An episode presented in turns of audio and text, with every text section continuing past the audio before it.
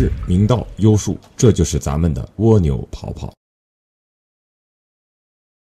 感谢来到蜗牛跑跑捧场。这一讲是我们关于公关广告传播误区的最后一讲。如果要听懂这一讲的内容啊，怎么也要看一下我们上一讲那个真相陷阱。上一讲呢，我们主要是去讲解了一下关于利用故事化传播需要掌握的四个元素，它也算是一个工具吧。那这一讲呢，我们主要是从实际的应用角度，我们去探讨一下应该如何去利用一个故事去解决一些传播或者说公关危机上的一些问题。你比方说啊，一个传统企业，它是做高科技产品的，哎，他就想突出自己企业的技术有多么的强大啊，有多少多少的专利。那你说这咋办？传统的方式哈，那就是写稿子嘛。从稿子里面啊，突出自己的所有专利的明细啊，最好啊，还请一大堆的专家学者啊，给一些评定，哎，这种评定性的文章，然后海量的进行散播啊，不不管是视频节目，还是说什么报纸啊、啊稿件啊等等这些。但是，可是听过我们上一讲的朋友都知道，它不具备故事要素的四个元素啊。那这里边它怎么来的传播呢？所以这里边想给大家看一个例子。就是 IBM，曾经 IBM 有那么一个黑色的大家伙啊，它是一台计算机，叫深蓝。哎，它有一个什么好玩的故事呢？就是曾经他和卡斯帕罗夫，一个俄国的国际象棋的一个非常厉害的一个选手啊，当时也是名声显赫啊。在九七年的时候，经过一场对弈，悲惨的是人类输给了这台机器。当然，在九六年的时候，卡斯帕罗夫是战胜了深蓝。事隔一年，重新再赛的时候，我们人类的代表卡斯帕罗夫输了。那这里边，卡斯帕罗夫就也要求啊，我跟他下棋的时候，我一点都感觉不出来他机器的那种思维惯性的逻辑我要求重赛。他 IBM 能同意吗？他当然不会同意啊！甚至怕卡斯帕罗夫强行坚定的要求重赛，哎，干脆把深蓝拆了啊！从此世上无深蓝。你说就是这样的一个故事。我们通过我们上一讲所提到的那个要素，我们来看一下。首先角色啊，一个卡斯帕罗夫在国际象棋领域里面名声显赫的一个专家，一个顶级的棋手。另外一边呢？就是我们人类智慧所打造出来的一台计算机，哎，有了角色，那当然也有情绪啊。你说我们看了这样的一个节目，我们向着谁？大家都认为我们应该向着人类，对吧？因为我们都是人类。其实则不然，喜欢科技型产品的那些受众，或者说我们大部分受众，哎，都是希望看到由我们人类的智慧结晶打造出来的这么一台机器。它可以战胜我们人类本身的智慧。你看，这有一些情绪的代入。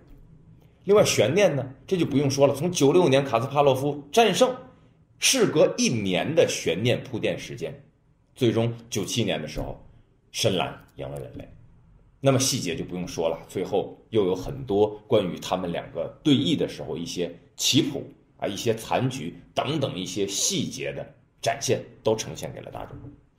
可以说这是一个相当完美的一次传播方式。为什么一般这样的企业会用这样方式去传播的企业，反而在公关和广告费用上是极低的呢？你想这样的一个事情结束之后，他们需要用一些费用或者用一些渠道来给自己进行推广吗？那当然不用。他们当时的那个深蓝的设计师走遍了全球。走到任何一个地方，都会有公关公司给他们进行详细的安排。很多的记者蜂拥而至，就是要去追求吗？你以为记者是在伸张正义吗？记者只关心我能否找到一个好故事，从而得以传播。所以他们走遍全球，走到任何一个地方，媒体都蜂拥而至。他们的传播就是这样，很低的成本。当然，在曾经几讲里面，我们也讲过如何利用低成本来去做宣传，并且这里面它还有一个特点。就是你一旦把一个角色塑造为公众愿意情感带入的一个角色，你就可以出续集啊。IBM 也是啊，事隔几年之后又出了一台机器叫 Watson，啊，他参加了一个真人秀的栏目，也是一个智力考验的栏目。那在这个栏目里面，没想到啊，这台机器啊 Watson 居然拿到了那一期的大奖。他很智慧啊，他可以回答主持人的问题啊，而且他也会抢答呀，他听得懂主持人说准备开始。你看，他可以逐渐的去衍生，并且用最低的成本帮助自己的企业做推广。你说他没有讲出我企业的技术实力是多么尖端吗？就这样续集再续集的方式，其实很多的场景我们都可以想到。你比如说柯南。很多人都在说啊，我小的时候就看柯南，我都结了婚生孩子了，他还是柯南，还长那样。就是当我们认可了一个角色的时候，他可以不断的去衍生续集。你灰太狼也是吗？这么多集灰太狼，啊，灰太狼也没吃一只羊，到现在为止，你看灰太狼活得还挺好。那今天我们不来聊这些如何用故事传播，我们主要来谈一谈危机公关。这为啥会出现危机公关呢？就是因为你不自觉地陷入到了一个故事当中，而且这个故事对你没有任何好处，甚至给你带来一些灾难性的影响和舆论。那我们也把它称为叫负故事。为什么会出现这样的一种情况呢？就是因为你在这个陷入的故事当中没有一个好角色，你是一个坏人啊。当然，坏人分很多种啊。你说鲁莽的啊，霸气的，不讲理的啊，也有文质彬彬的。你看沙家浜里的刁德一不就是文质彬彬的吗？但是你一旦角色被定位为是坏人，那在这个故事当中，那就自然而然是那样的一个确定性的结果。也就是说，无论是在传播还是在副故事里面做危机公关，你的角色一旦被定位，那可能这个结果就已经可以预料到。很多常见的企业家，我们经常可以看到啊，一旦出现危机公关的时候，第一时间出来很愤怒啊，甚至说我要告他。你觉得这两个信息层面展示给我们的大众有什么样的结果吗？你可以证明什么样的问题吗？你告他就告他呗，你干嘛非要对着记者说呢？你告诉记者你要告他，你说啥结果？那记者就在问你了，你啥时候告啊？让我们接着出稿子，什么时候开庭啊？你启动了一个最不该启动的元素，就是悬念。上一讲我们提到了吗？角色、悬念、情绪以及细节。当你启动了悬念这个元素的时候，它会自然而然的产生续集。那续集一旦产生，你说本身你就是一个副故事，而且你的角色又是一个坏人的角色，他在不断的进行续集这样的传播，对你有好处吗？当然没有。我们能做的就是削弱这四个元素，让这个故事不再有趣，不再传播。你看，曾经赵忠祥老师，啊，这个老头也遇见一点桃色绯闻，啊，这个有一个女孩叫饶颖啊，说赵老师始乱终弃啊，到现在也没有一个真正事实的呈现，到底是谁对谁错啊？今天我们也不论他谁对谁错，就是在那样的一个时间段里面，你可以看到赵老师每天都在那个办公楼的一层。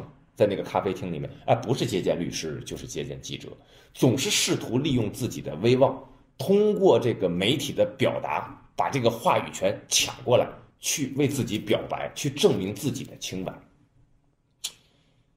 您觉得能达到他想要的结果吗？这肯定不行啊！我们可以假想一下这个场景啊，如果你是记者，你给赵老师打电话，你会怎么说呀？哎，这饶颖说了，您始乱终弃。您这事儿，您看您是什么态度啊？您看以您现在的威望哈，您就把真实的事儿告诉我们，然后我们呢尽可能的把您这个真实的这个情况，我们反映给大众。哎，这样您看您就能把这个事儿解释清楚了。然后赵老师也老实，然后就跟记者啊一通说。但是你想说完了之后，记者会怎么办呢？我瞎想啊，那记者反过头来就会找饶颖啊。你看那老头说了，说你血口喷人，那根本就是你的问题。那回过头来呢，他再跟赵老师说：“哎，你看这个饶颖不承认，他说您才血口喷人啊，对，是您不讲道理。”他也是同样的启动了悬念这样一个元素，他会逐渐的产生续集。你说这个事儿你能说清楚吗？你根本就说不清楚。你能做的就是尽可能的不要再传播。那这里面呢，我们要提一个非常好的例子，做的非常棒的例子。哎，这也是一个名人。曾经火爆一时的陈冠希陈老师，那爱好摄影的那个老师啊，那在艳照门这样的一个事件爆发出来之后，我们可以看到啊，当时陈冠希人在美国，所有的当事人几乎都出来有一个表态，哪怕很短啊，你比如说啊，很傻很我很傻很天真啊这样的表态，总之他都会有。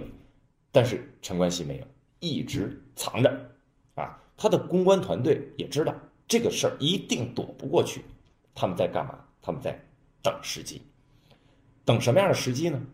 他们一直在等肥肥啊，香港那个演员沈殿霞，很胖的那个哈。当时他得了重病，这些公关团队的人派人一直在医院门口坚守。肥肥一死，马上宣布我们要召开新闻发布会。为啥？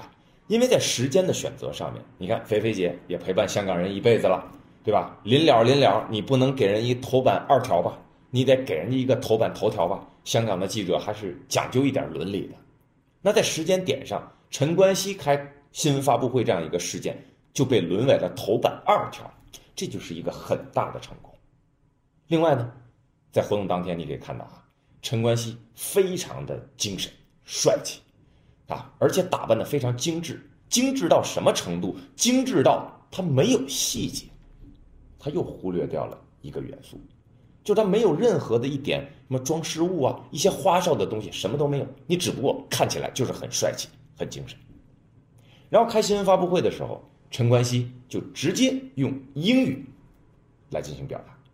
要知道，当时现场有很多是中文记者，啊，你为什么不用中文来交流，要用英文呢？他同样也是为了忽略细节。你看，我用英文表达，这不是我的母语吗？有可能我忘了，想一想，有可能我磕巴了，都没有关系嘛，不是我的母语很正常。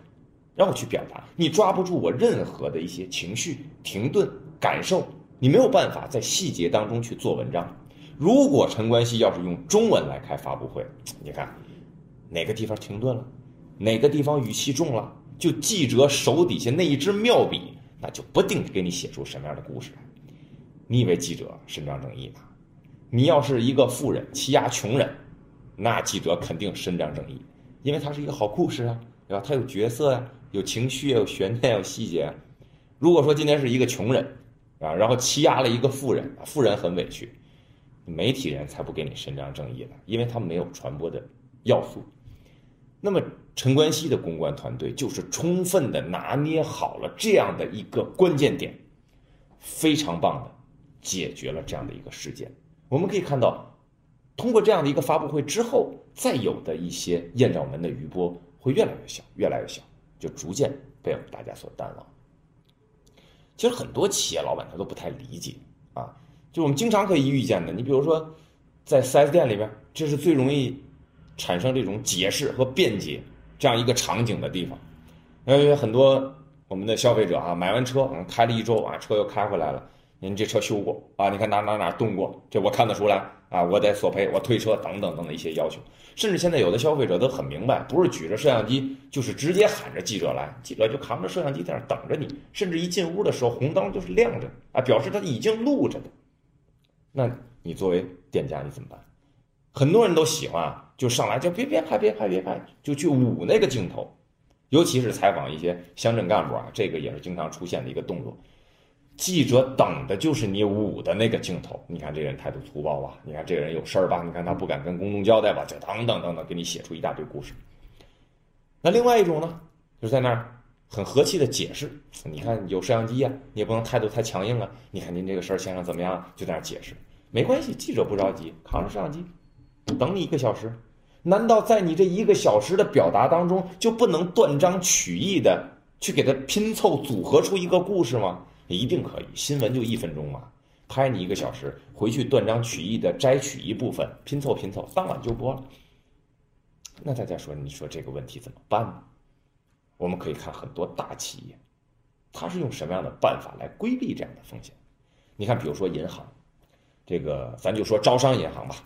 如果说你给招商银行的官方客服去打客服电话，你会发现哈，无论你给哪个号码的客服人员打电话，你基本上接到的都是同样的一种感觉，啊，先生你好啊，等等，一套非常规范的语言以及态度，甚至是笑容，因为他们都有一个话术的单子，都是经过详细的训练。他为了什么？他就是为了规避个人的一些情绪。跟你之间的一个互动和连接，他给你呈现的是一个组织的态度。你有再大的问题，你面对的是一个组织，而不是这个个人，这就可以规避这样的一些风险。你看，我们在给 4S 店去想这样的方式，我们也可以给这样的一些企业去平平反一下哈。那遇见这样事儿怎么办呢？假如说，要有客户来找麻烦了，你一定要制定一个详细的话术。你比方说是这样的话术啊。啊，先生您好，您这样的一个事件呢，我们会用一个工作日的时间，尽快反映到汽车的生产厂商，也就是我们公司的总部，然后我们再利用三个工作日的时间去找到生产您这辆车的流水线，我们会沿沿着整个流水线的源头制作流程，一步一步的去找到到底这个问题出现在流水线的哪样的一个环节。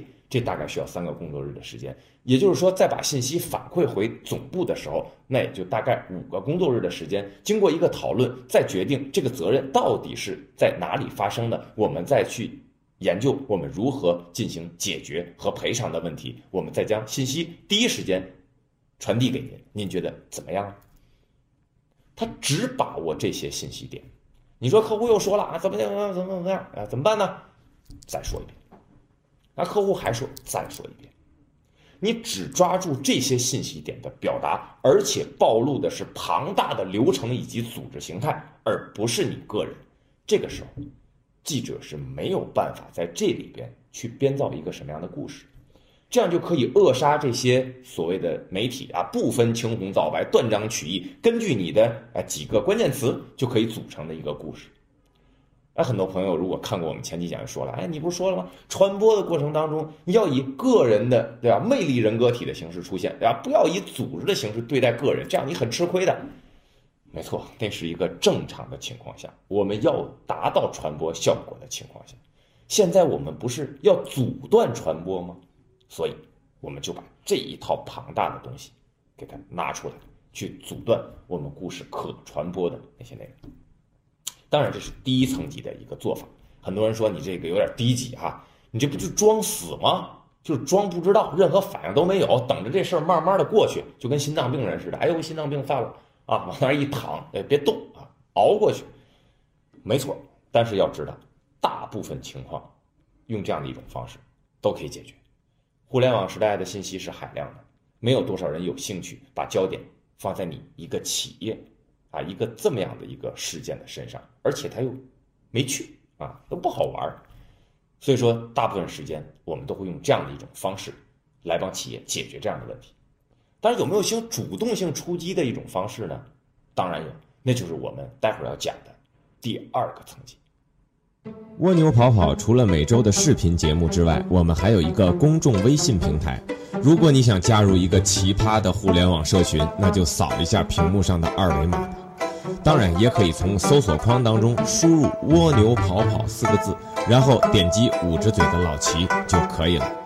如果你是安卓的用户，也可以点击右上角三个点的按键，在下拉菜单当中点击“添加到桌面”，这样蜗牛跑跑就跑到你的桌面上了。我在那儿等你。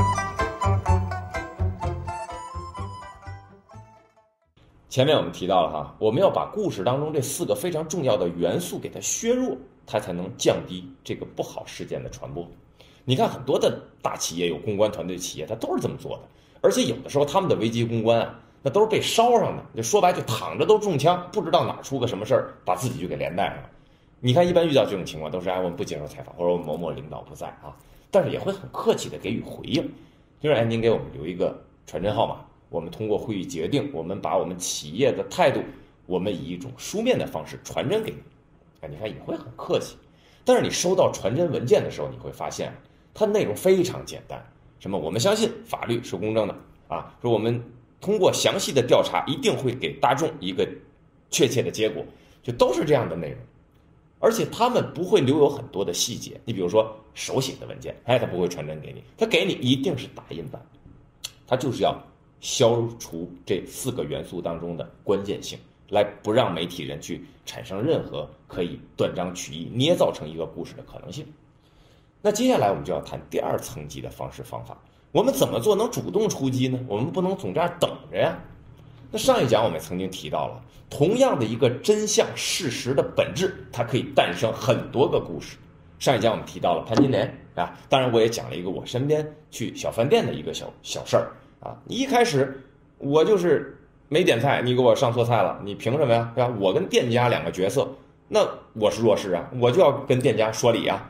但是忽然间，小姑娘哇呀哭了，然后这个她要赔啊，她很可怜啊，怎么样？一通诉苦，对吧？然后我就变成了强势，然后乡下的打工妹变成了一个弱势，她诞生了一个新的角色。那自然而然，一个同样的故事前后，我的做法会产生了很大的转变。那也就意味着，我们一定要让自己这样的一个角色产生分裂，最终改变角色与角色的关系，才会转变成一个更好的结果。你看前几年有这样的一个乳业的企业，我们就不提什么牌子了哈，因为快速的发展，它需要并购很多生产型的厂家，忽然间就被记者爆料说有这个过期奶仍然回收再被销售的问题啊，在业内他们有专业名词哈，叫回奶。那被曝光之后有这样的一个危机，那企业怎么跟大众交代呢？反正也是交代了一通，大概就是两个信息面。第一个信息面，我们有详细的报告，很多的检测报告证明这个回奶不对大家的身体健康产生任何的危害。哎，这是第一个信息点。那第二个呢，就是说这回奶这个事儿啊，这个乳乳业的行业里面所有的企业都这么干的，不是我们一家这么干，潜规则，懂吧？哎，就是这么个情况，没事儿的。你看，就这样的一个跟媒体的对话，你觉得老百姓会接受你吗？首先啊，在这些数据报告上，第一，我们大众看不懂任何的数据报告；第二，我们没也没有必要去斟酌这个报告到底是真是假，是不是确实不危害我们的健康，尤其是对健康啊，对身体，包括化妆品领域，呃，女孩们对自己的脸蛋儿，那是绝对眼里不揉沙子的。但凡有一点风声说你这影响健康啊，会毁了我的脸蛋儿，那没有什么可试的可能性，我没有必要去赌上一把，去证明你到底是不是你说的那样好，这是第一点。第二点呢，它也是一样启动了那个不该启动的元素，叫做悬念。你说所有乳品行业都这样，都卖回奶，这不是我们一家。你说这个态度你表达完了之后怎么办呢？记者马上掉头就会找其他的乳品行业。你看他家说了。啊，就是说你们行业里都这样，你们家都这样，是这样吗？你想其他乳品行业的老板怎么回答呀？没有啊，我们都不那样，就就就这孙子自己这样啊，找他去，这他惹的祸。那你怎么办？你再你再反过头来再去反驳吗？啊，除非哈打翻狗屎盆啊，大伙儿谁也别吃，从此我也不在这个行业混了，你也就只能得到一个这样的结果吧。所以说，这样的一些危机公关的处理方式是完全没有起到你想要的那个结果。那么，我们通过刚才说的这第二层级的方式，我们在事隔几年后，我们回过头来帮他去想一个方案。那这个危机应该怎么去解除呢？当然，我们也要开一个发布会啊。这个时候，我们会跟媒体表态。我们之所以推迟几天来召开这样的一个新闻发布会，是因为我们正在等待我们回奶的一个检测报告。在今天上午九点钟，我们刚刚拿到了这个检测报告。证明我们的回奶对大家的身体没有造成健康的伤害，我们这才有脸面对公众跟大家道个歉。你看，它既表现出了我们的数据报告证明对健康没有危害，而且还有了一个道歉的由头，让大家更加值得可怜的去看待它后面的一些阐述，它有一个代入感。另外呢，他就可以继续去讲，在这里，我也要向所有的。公众正式的承诺，我们全体啊这个企业的员工一定会严惩就关于回奶这件事的那个团队，他是我们刚刚并购的一个厂商，这件事情就是这个厂家的老板以及他的团队私自所为，我代表所有的员工对他们的行为和做法表示最大的愤怒，我们要以集团最高的制度和标准对他进行严惩。如果涉及到法律的问题，我们会提供详细的证据，将其绳之于法。有多少老同志回到我们企业，听说了这件事情，痛哭流涕呀！风雨无阻的这一代老人家，通过多少年的努力，从来没有间断过为大家、为我们的公众提供这样的服务，而且通过这么多年的心血和汗水，铸造了这样的一个品牌，就毁在了这帮孙子手里。我们都表示极大的愤慨。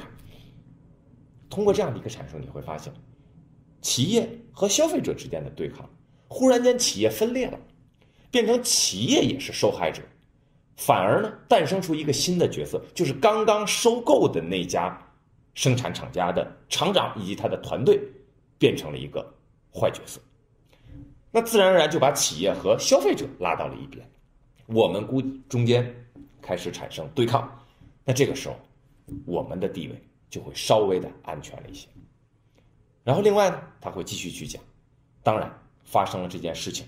是我们在快速的发展当中有很多的管理做的并不到位，遇见了这样的一件事情，我们也上了一课，我们也交了这个学费，但是这个学费我们不能白交，我们不能为了自己交，在中国这样一个快速发展的时代当中，会有很多的企业遇到同样的问题，不单单是乳业，包括什么化妆品、电器等等，它都需要快速扩张，就一定需要并购的方式来扩张。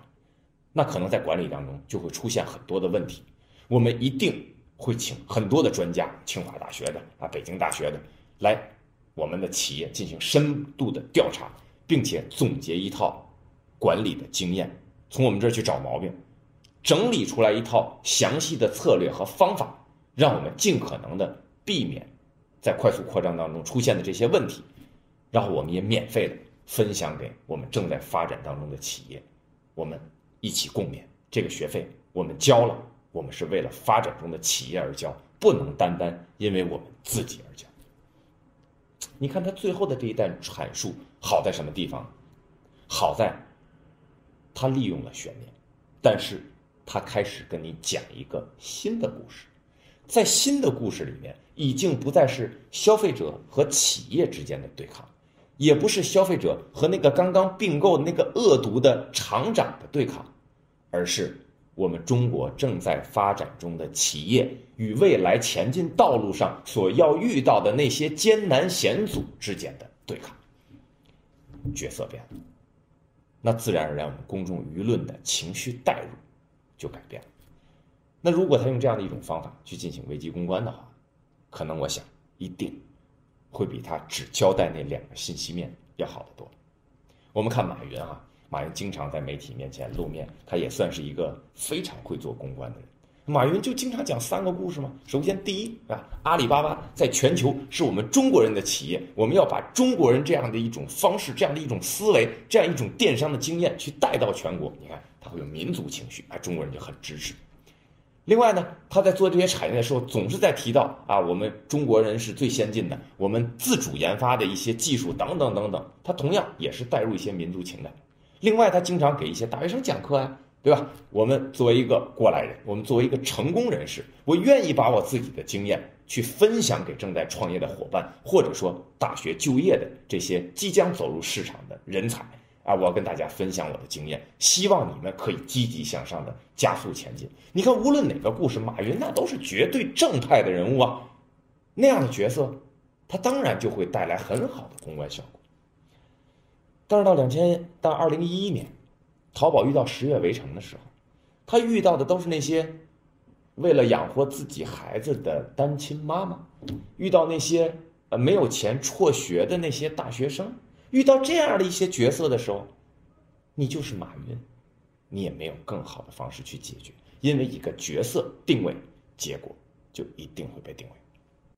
还有这样一个故事啊，呃，有一个国内品牌的汽车厂商。啊，我们就同样不提是哪个牌子了哈。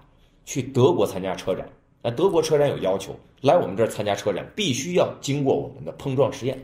结果一参加实验，梆，整个车都碎了啊，完全没有安全可言。要知道，这汽车大家最重视的就是安全啊，这一旦出事儿这是生命的问题啊。但这种消息你说摁得住吗？一定掩盖不住。它回到国内一定会被流传，包括德国的车展上面还有自己竞争的那些国内的品牌了。他回来就一定要在第一时间把这个公关做好，那他是怎么做的呢？很巧妙，也是利用了我们角色分裂的这样一个方法。他就说啊，你看啊我们在德国参展的时候，你看德国人他就刁难我们，他怕我们的技术力量可以超越他们，可以追赶他们，所以就给我们出了一大堆的难题，什么关于吃饭的问题，我们没有餐，我们订酒店的时候非常的复杂呀，整个的流程。就是整整体的规划都没有给我们更好的展位啊，就等等等等，最终还给我们调高了门槛，让我们参加什么碰撞实验，最终碰撞实验没有过。你看他这里面角色设计是我们中国人和德国人的一个对抗，当然他这里面把真实的现象已经交代了，我们没有通过碰撞实验，但是他是在这样的一个故事情绪当中，是通过这样的一些铺垫和交代，然后还把事实交代了，那这个时候他就被会把他的这些危机降到了最低。通过了我们上面讲了这么多主动型的做法。